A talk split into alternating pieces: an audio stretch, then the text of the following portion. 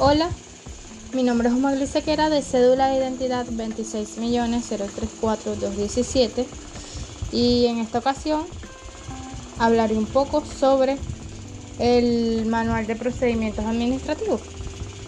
Cabe destacar que el manual de procedimientos administrativos es un documento de control interno.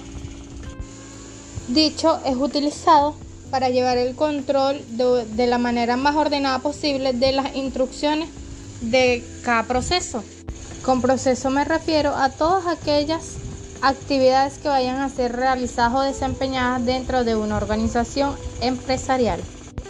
Cabe destacar que es de gran beneficio, ya que es la mejor herramienta para plasmar el proceso de las actividades específicas.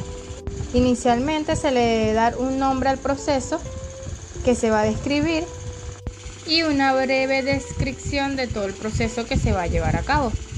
Seguido de esto, empezamos con la formulación de los manuales.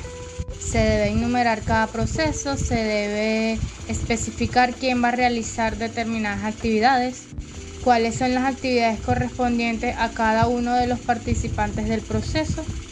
En caso de tener tiempo estimado, se debe especificar su tiempo que debemos ser lo más explícito posibles y aplicar un lenguaje sencillo para que sea para la fácil comprensión de todo el que vaya a utilizar el manual o de todo el que vaya a participar en él. De esta manera lograremos tener o cumplir con todas las actividades de manera exitosa y con mucha más rapidez, sencillez y organización.